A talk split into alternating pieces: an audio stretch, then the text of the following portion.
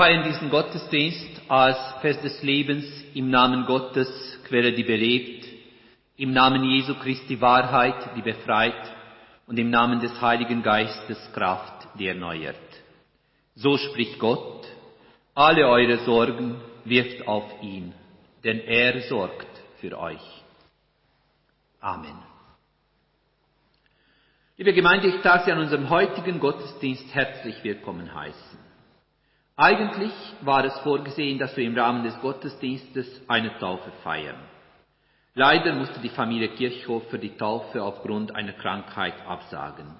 Wir denken jetzt an sie und daran, dass sie möglichst bald die Taufe von Nando Kirchhofer nachholen können. Nun, wenn man die Tagespresse konsultiert, scheint es so, als unser Leben weitgehend normal geworden wäre. Abgesehen von den vielen Schreckensmeldungen über überfüllten Intensivstationen scheint es im ganzen Land nämlich das Leben fast wie normal weiterzugehen. Überall finden wir Berichte über Sommer oder sogar jetzt schon Herbstfestivals und die Menschen scheinen die Freude am Leben wiedergefunden zu haben. Doch der Schein trügt. Schauen nämlich genauer hin, so sehen wir, dass dieses Bild nicht zu verallgemeinern ist. Die Schattenseite des bunten Lebens existiert auch und es gibt ganz viele Menschen, die gar keine Freude mehr am Leben finden können. Die Kolleginnen und Kollegen in Spitälern oder diejenigen, die in psychiatrischen Diensten arbeiten, berichten davon, dass sie so viele Anfragen haben, dass sie kaum noch nachkommen können. Wie ist es also? Haben wir die Freude am Leben wirklich verlernt? Kommen wir nicht mehr dazu, irgendwie Freude am Leben zu finden? Nun, wenn man die Bibel aufmerksam liest, so bekommen wir den Eindruck, dass Gott ein Freund des Lebens ist. Wieso lässt er dann zu, dass Menschen alle Freude am Leben verlieren oder gar in Depressionen versinken? Ist Gott in solchen Fällen nicht anwesend? Auf diese Frage kann ich Ihnen keine Antwort geben. Aber vielleicht ist es ratsam, nicht diese Frage zu stellen oder die Frage nicht auf diese Art und Weise zu stellen, sondern lieber bei uns selber anfangen und nachzufragen, was tue ich, was kann ich persönlich tun, um die Freude am Leben zu behalten oder eventuell wiederzufinden. Nun, die Bibel liefert uns auch diesbezüglich so manche Hinweise. Und ich lade Sie am heutigen Gottesdienst dazu ein, sich darüber Gedanken zu machen, was es für Sie persönlich heißen könnte, wieder Freude am Leben zu haben, die Freude am Leben zu erhalten. Und meine Überlegungen stelle ich heute unter dem Titel Freude am Leben und lebensleere Werke. Aber zunächst dürfen wir Gott für diesen schönen Morgen danken mit unserem ersten Lied, das Lied 579. Wir singen die ersten drei Strophen des Liedes. Danke für diesen guten Morgen.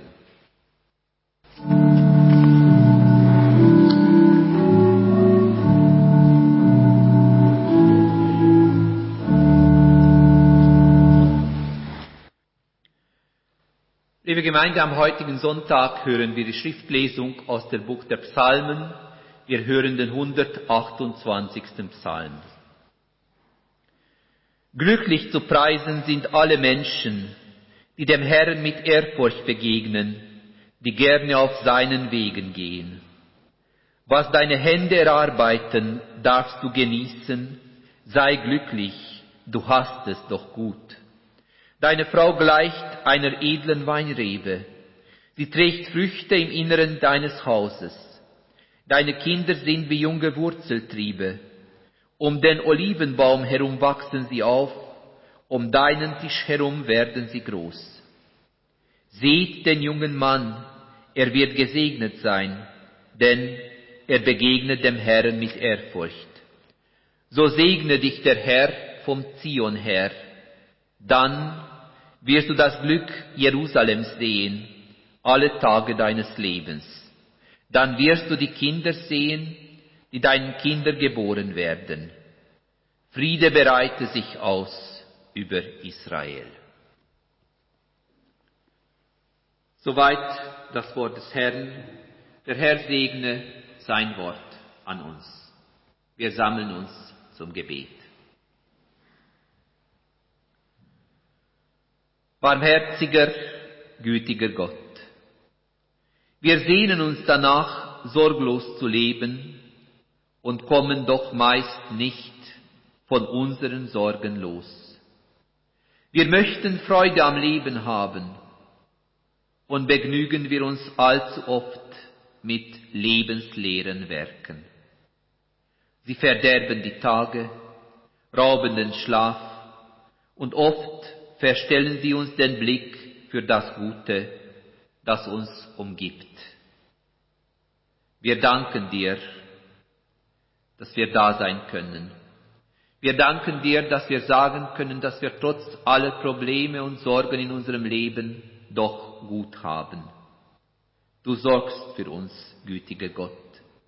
Und trotzdem, manche von uns sind fast süchtig nach Problemen, können nicht leben ohne zu jammern und spüren sich selbst nur noch im Klagen. Wir bitten dich, Gott, befreie uns aus dem Bann negativer Gedanken. Mach uns bereit, Hilfe zu suchen und lass sie uns finden. Bei anderen Menschen und auch bei dir. Amen. Unser nächstes Lied ist das Lied 704, Meine Hoffnung und meine Freude. Es ist ein TC-Lied und wir singen das Lied dreimal durch.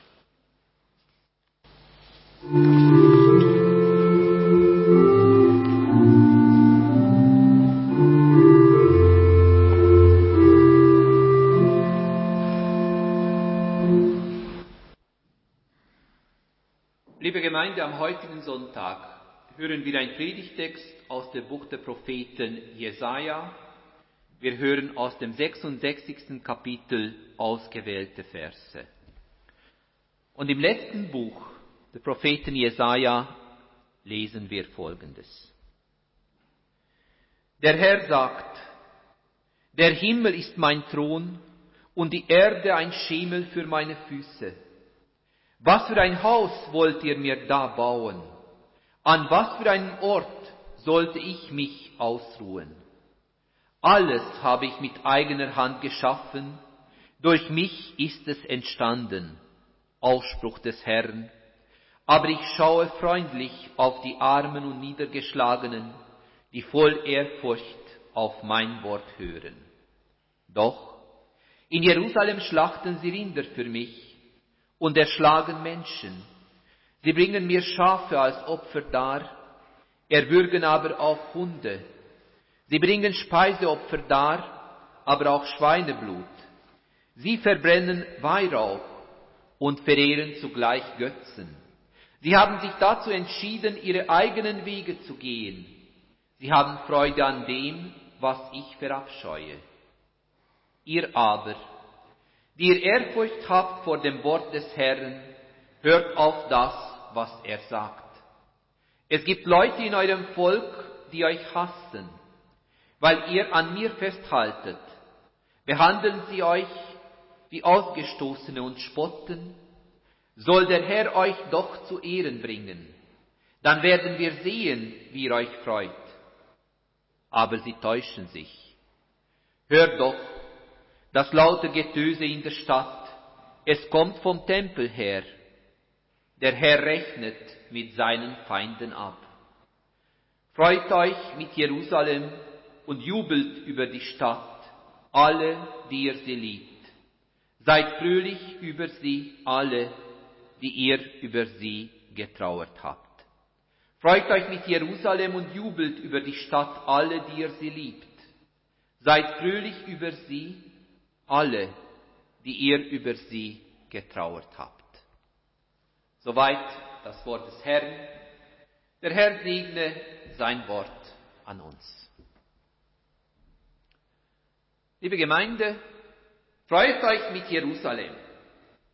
Der traditionelle Gebetsruf der Juden welchen wir am Ende des Jesaja-Buches finden, begrüßt uns am heutigen Gottesdienst als Predigtext. Freut euch. Ist immer eine gute Aussage, eine ganz schöne Aufforderung. Aber was soll der heutige Mensch mit allem anfangen, was in unserem Predigtext außerdem noch drin steht? Sagen uns die Worte über die Opfer und diversen Opfergaben noch irgendetwas? Oder sind wir wirklich so weit von jener Welt entfernt, dass diese Worte uns ganz und gar nicht betreffen? Ja, dass wir sie sogar gar nicht verstehen können. Nun, ich denke, so einfach sollten wir uns schon nicht machen. Die Worte der Propheten sprechen zwar antike Zuhörer an, aber was er damit vermittelt, sind Aussagen, die auch für uns heute und auch hier von Belang sind. Das Volk, welches die Aussagen des Propheten gehört hat, befindet sich in einer Aufbruchsstimmung. Sie haben die begründete Hoffnung, dass sie in ihr altes Land zurückkehren können. Und die Hoffnung ist, dass sie sogar den Tempel Gottes aufbauen können. Und nun kommt der Prophet und spricht genau das an, was diesem Menschen eine Hilfe bedeutet und meint, lasst euch nicht betrügen. Lasst euch nicht betrügen von der falschen Hoffnung, dass alles so schnell gut gehen wird, denn es ist ein Weg zu gehen und dieser Weg ist nicht einfach. Es ist nicht damit getan, dass ihr eventuell einen Tempel aufbaut, sondern der Weg mit Gott beinhaltet etwas anderes, etwas, was tiefer geht als irgendwelche Bauten und Äußerlichkeiten. Und genau darum geht es hier, dies zu realisieren und so auf die Stimme des Propheten zu hören. Der Prophet warnt seine Zuhörerinnen und Zuhörer von falschen Sicherheiten. Man soll sich nicht der Illusion hingeben, dass der Mensch Gott und damit Gottes Wege kontrollieren könnte. So läuft es nämlich nicht. Die Frage ist aber, wie denn anders, wenn nicht so? In unserem Predigtext finden wir zumindest den Hinweis darauf, dass Gott anders ist als wir Menschen.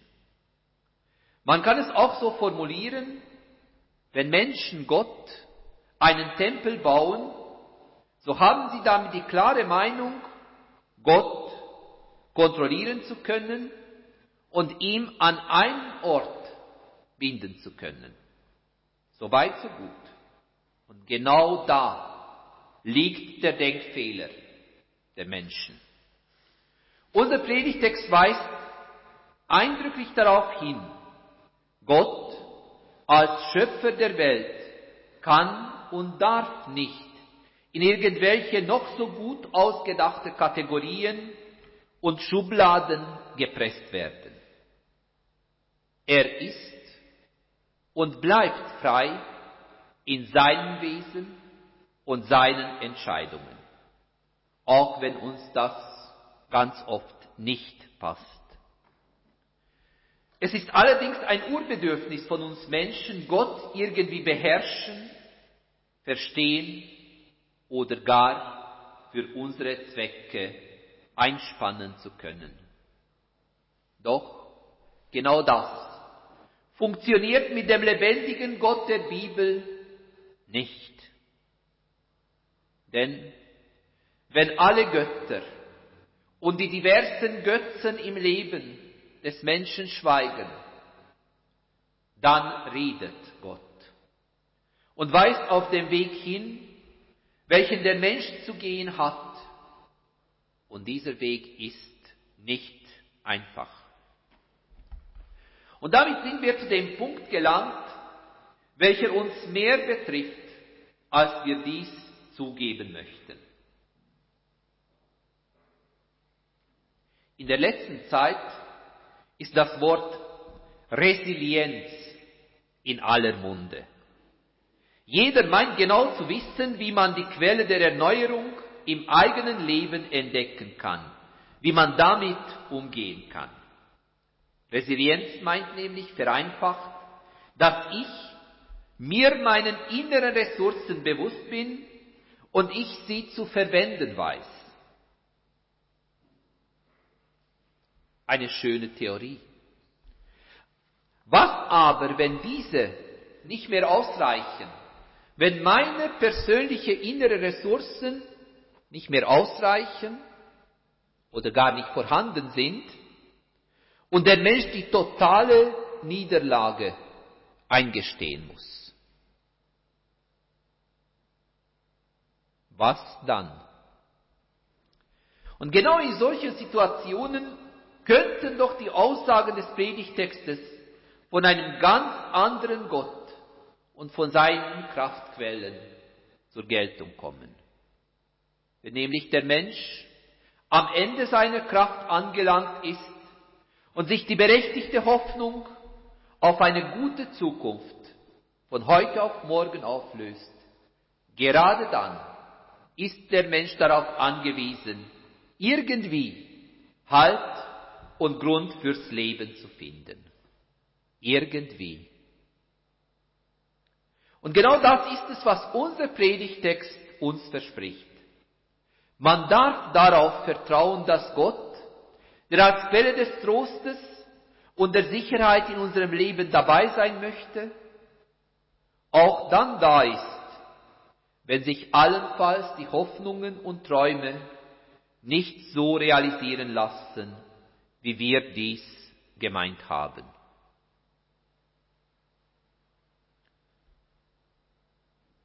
Ich gebe zu, möglicherweise ist dieses Wissen für viele gar kein Trost. Für diejenigen aber, die das ernst nehmen, wird das Wissen zu einer Grundlage im Leben.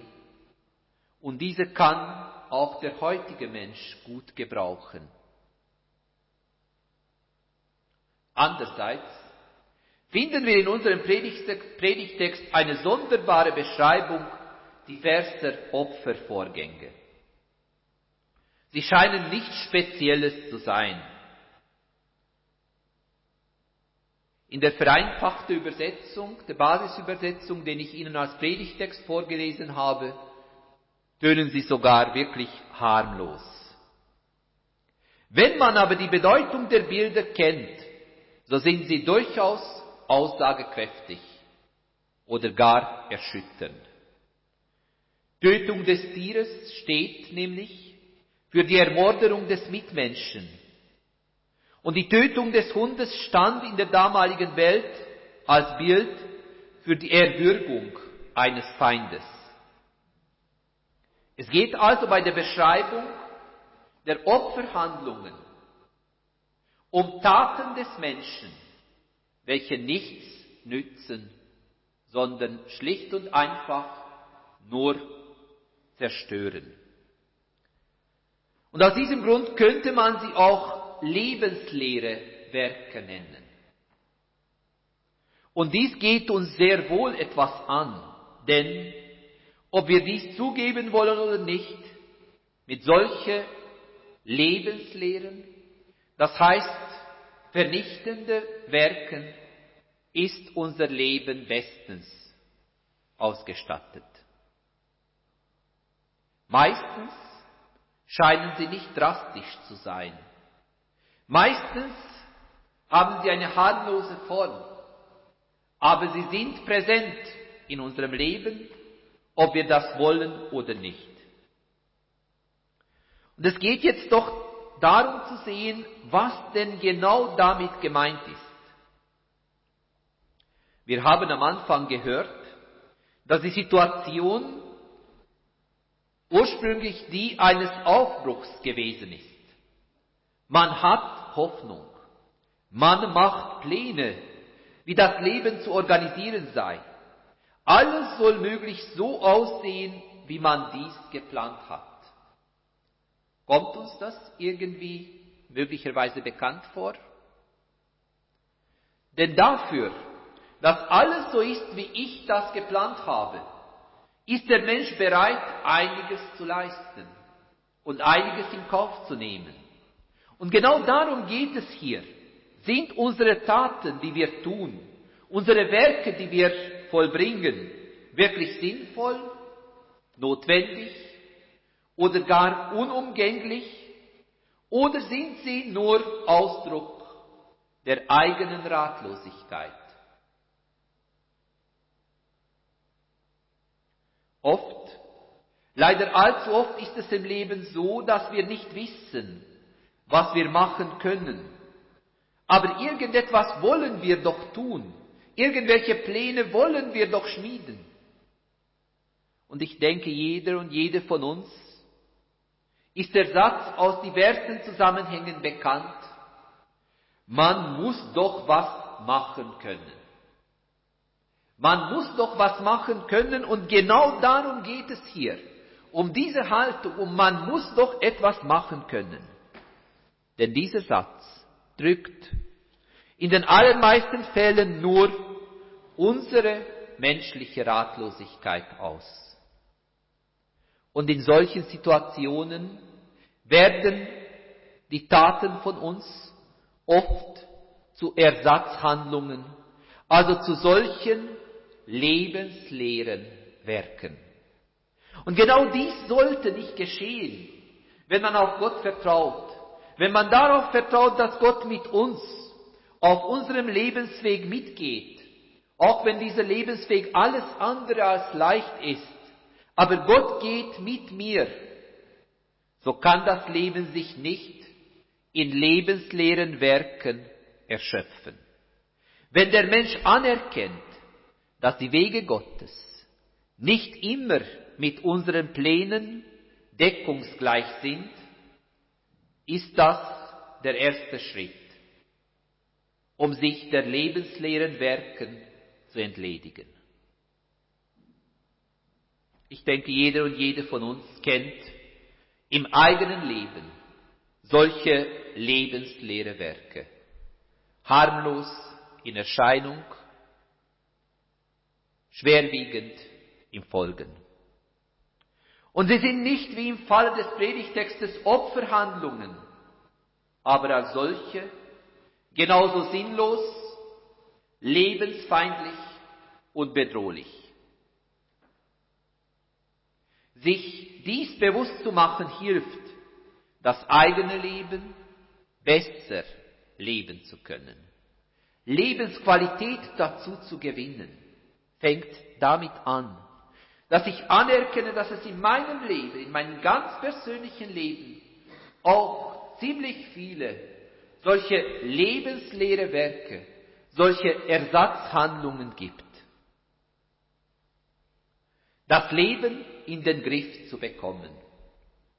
Dies war der Wunsch des Volkes, welches sich auf eine Rückkehr in die alte Heimat gefreut hat. Und eigentlich ist dies auch ein Wunsch von uns Menschen der Moderne. Doch kann das gelingen? Und wie könnte das gelingen? Und ich denke, wenn wir auf unseren Predigtext hören, so haben wir zumindest einen ganz wertvollen Hinweis darauf, wie dies gelingen könnte. Es ist ein Hinweis darauf, dass Gott dem Menschen die Möglichkeit schenkt, sich zu freuen.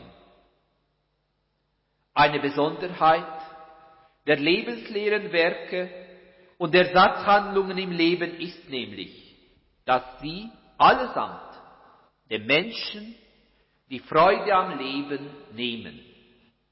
Zwar ganz, ganz gezielt. Denn wenn ich ständig gezwungen bin zu agieren, etwas zu tun, habe ich gar keine Ruhe und Stille, mich dessen zu freuen, was Gott mir ganz persönlich geschenkt hat und immer wieder, jeden Tag neu schenkt. Die lebensleeren Werke töten die Freude im Leben, die Offenheit für die Zukunft und machen aus dem Menschen, aus uns allen, einen Sklaven der vermeintlichen Sachzwänge. Und genau dies ist es, wo Gott uns entgegenkommen möchte und uns die andere Alternative aufzeigen möchte. Trotz berechtigten Sorgen, trotz Gewalt oder gar Hass im Leben darf der Mensch und dürfen auch wir anders leben. Denn der erste Schritt dafür hat Gott schon getan. Er hat uns die Möglichkeit geschenkt, die Sinnlosigkeit der lebensleeren Werke einzusehen. Und wenn man dies einsieht, so bekommt man die Möglichkeit, wieder Freude im Leben zu finden, zu entdecken und dies auch zu erhalten. Und ich denke, genau das ist es doch, was der Mensch auch heute noch gut gebrauchen kann. Amen.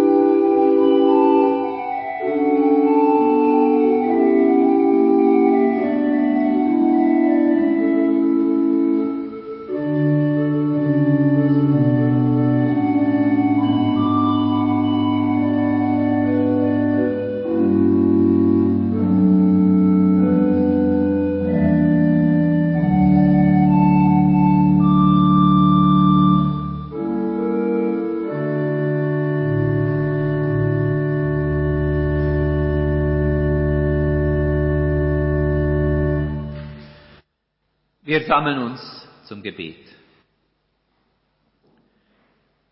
Barmherziger Gott, von deiner Güte leben wir. Dein Segen lässt unsere Arbeit gelingen. Aber oft bilden wir uns ein, wir müssten uns alles selbst verdienen. Wir sind so sehr mit uns selber und mit unseren Werken beschäftigt, dass wir gar nicht merken, wie lebensleer unsere Werke eigentlich geworden sind. Wir merken gar nicht, was wir verlieren oder schon verloren haben. Denn sie halten uns auf dem Trab und rauben uns die Freude am Leben. Gott, du weißt, wir stehen manchmal so unter Druck, dass wir zu zerbrechen drohen. Und wenn wir schließlich zur Ruhe kommen, fühlen wir uns ausgebrannt und leer. Und auf die Frage, wofür das alles, wissen wir ganz oft keine Antwort. Ja, wir suchen gar nicht nach Antworten. Gnädiger, barmherziger, großzügiger Gott. Es ist umsonst, dass wir früh aufstehen und Herr, nach lange sitzen und unser Brot mit Sorgen essen, wenn wir nicht unsere Grenzen erkennen und auf deinen Segen trauen.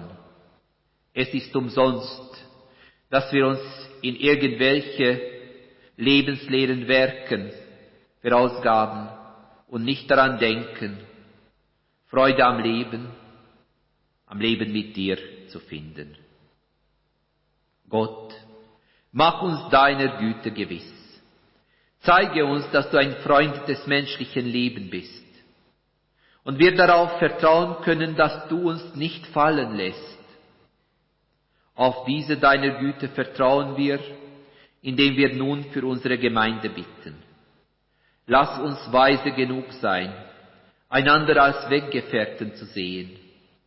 Lass uns sehen, dass wir einander wirklich brauchen.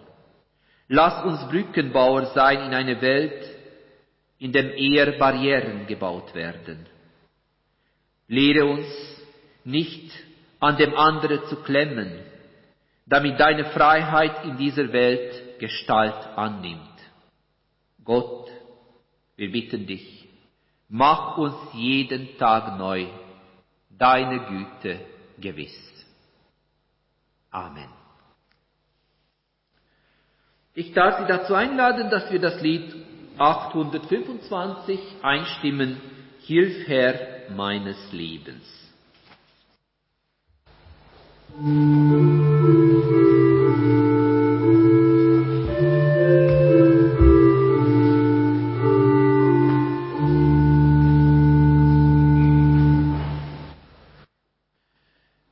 mit den Worten, die uns unser Herr Jesus gelehrt hat, und sofern Sie können und mögen, darf ich Sie bitten, dafür aufzustehen.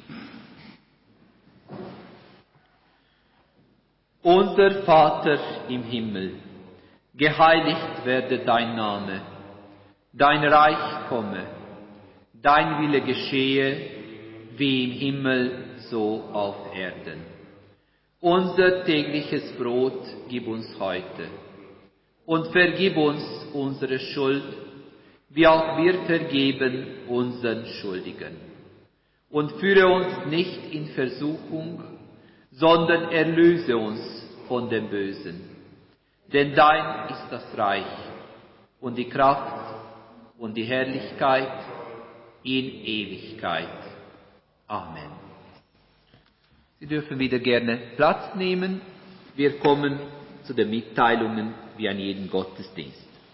Am kommenden Sonntag, den 19. September, am eidgenössischen Dank, Buß und Bettag, war eigentlich ein Gottesdienst gemeinsam mit den Kirchgemeinden Rupperswil und Möriken, Holderbank, Wildeck geplant. So ist es auch publiziert worden. Nun ist es aber so, dass ab Montag neue Bestimmungen auch für kirchliche Veranstaltungen gelten. Wir müssen im Voraus deklarieren, ob wir damit rechnen, ob es mehr als 50 Leute da anwesend sein werden. Und in diesem Fall gilt das Zertifikatspflicht und irgendjemand von der Kirchgemeinde oder von den Veranstalter muss die Zertifikate kontrollieren und es braucht auch noch einen amtlichen Ausweis dazu. Dadurch entsteht die Situation, dass wir eigentlich, wenn wir den, den Gottesdienst mit drei Gemeinden zusammen in Rupperswil wie geplant durchführen wollten, müssten wir alle Anwesenden kontrollieren. Das ist etwas, was wir nicht mit der Auftrag der Kirche vereinbaren können. Und aus diesem Grund haben wir uns entschlossen, dass wir den vorbereiteten Gottesdienst in den Gemeinden einzeln durchführen. Das heißt, wir werden es so machen, dass wir die Texte von anderen Kollegen auch vorlesen, was sie sich überlegt haben. Wir haben ja alles vorbereitet. Aber die Gottesdienste werden separat im Rupperswil, Möriken, Holderbank, Wildeck und in Auenstein abgehalten. Wir meinen, dass das die Möglichkeit ist, dass wir unbeschwert, soweit es überhaupt möglich ist, Gottesdienst feiern können und doch auch von, von dieser gemeinsamen Vorbereitung profitieren können. Aus diesem Grund bitte ich Sie einfach darauf zu achten, dass wir am kommenden Sonntag um 9.45 Uhr Gottesdienst hier in der Kirche haben, wie gewohnt. Ich muss mich noch vergewissern, ob das mit Abendmahl auch möglich ist. Die Bestimmungen sind noch nicht bekannt. Ich gehe davon aus, dass es mit Abendmahl auch möglich sein wird, wenn wir das so machen und so feiern wie letztes Mal. Aber eben, ich kann noch nicht sagen, wir wissen nur, dass es jetzt am Montag für die größere Veranstaltungen auch im kirchlichen Rahmen Zertifikatspflicht gilt. Unser Schlusslied ist das Lied 346, Bewahre uns Gott. Wir singen das Lied mit allen Strophen.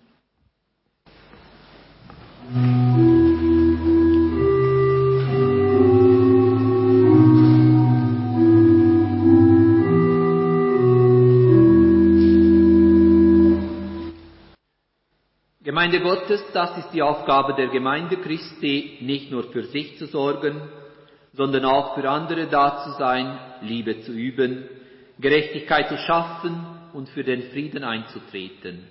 Dazu empfanget den Segen des Herrn. Der Gott des Friedens heilige euch durch und durch und bewahre euren Geist samt Seele und Leib unversehrt, untadelig für die Ankunft unseres Herrn Jesus Christus. Treu ist er, der euch ruft. Er wird es auch tun. Amen.